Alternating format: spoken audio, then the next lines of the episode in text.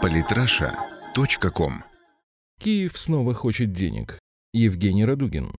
Украина находится в ожидании очередной финансовой помощи от Запада. Согласно договоренности, достигнутой в 2015 году, Киев должен был получить от МВФ в общей сложности 17 миллиардов 500 миллионов долларов. Из них 6,7 миллиарда долларов двумя траншами были получены в том же году. Предполагалось, что тогда же Украина получит двумя траншами еще 3,4 миллиарда, но МВФ заморозил программу из-за неудовлетворительных, по его мнению, результатов проводимых реформ. Почти год страна продержалась без финансовой поддержки извне. Все это время Порошенко, конечно, пытался выбить деньги. И вот забрежжила надежда. Наступил июль, время, когда, по словам директора-распорядителя фонда Дэвида Липтона, Украина может рассчитывать на получение новой порции денег. 6 июня он пообещал, если власти и фонд согласуют изменения, то уже в июле-августе Украина получит транш.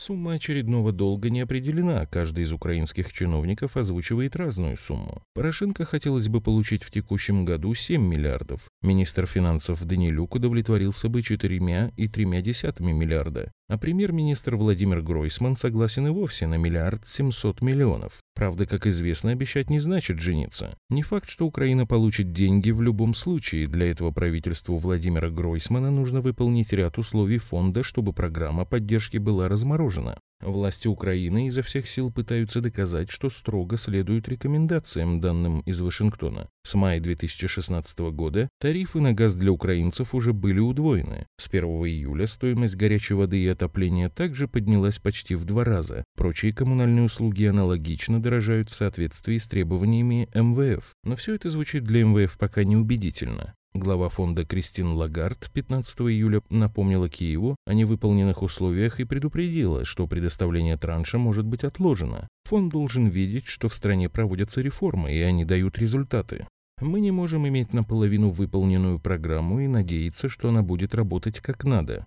Кристин Лагард. Помешать получению денег может и украинский долг перед Россией. Еще при президенте Викторе Януковиче Россия через выкуп украинских еврооблигаций предоставила Украине 3 миллиарда долларов. Договоренность была на 15 миллиардов. После смены власти на Украине в 2014 году Россия перестала кредитовать соседнюю страну. Первое время Киев исправно платил и погашал проценты, но скоро деньги кончились. И теперь украинские руководители всячески пытаются доказать незаконность этого долга. К большому их сожалению, МВФ с их мнением не согласен, считая, что это не коммерческий, а суверенный долг, который должен быть выплачен.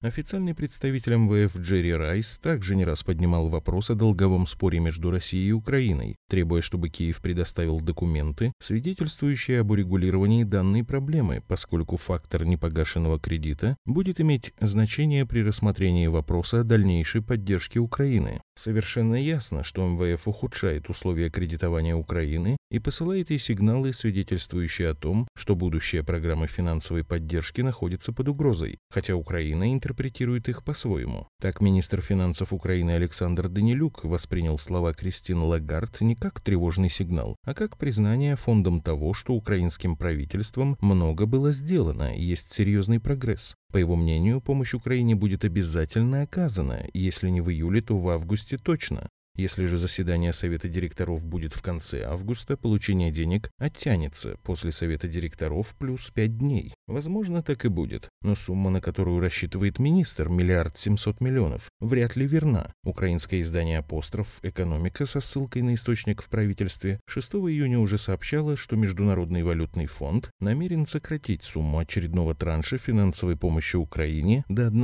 миллиарда долларов. Совершенно очевидно, что этих денег надолго не хватит. Все это значит, что Украина продолжает балансировать на грани дефолта, не объявленного, но очевидного. Этого очень не хочет признавать украинское правительство, возможно, действуя лишь во вред экономике. Ведь дефолт, вопреки принятому мнению, это не полное разорение и не страшная катастрофа. Да, это очень негативный фактор развития экономики, но в то же время он может стать средством оздоровления финансовой системы, которая поможет исправить допущенные ошибки. Так что шанс на восстановление экономики хотя бы через дефолт у Украины есть. Но захотят ли им воспользоваться? Слишком уж власти там привыкли решать проблемы единственным методом – клянчить деньги у богатых покровителей. Подписывайтесь на наш канал в Телеграм. Самые интересные статьи о политике и не только. читайте и слушайте каждый день на сайте polytrasha.com.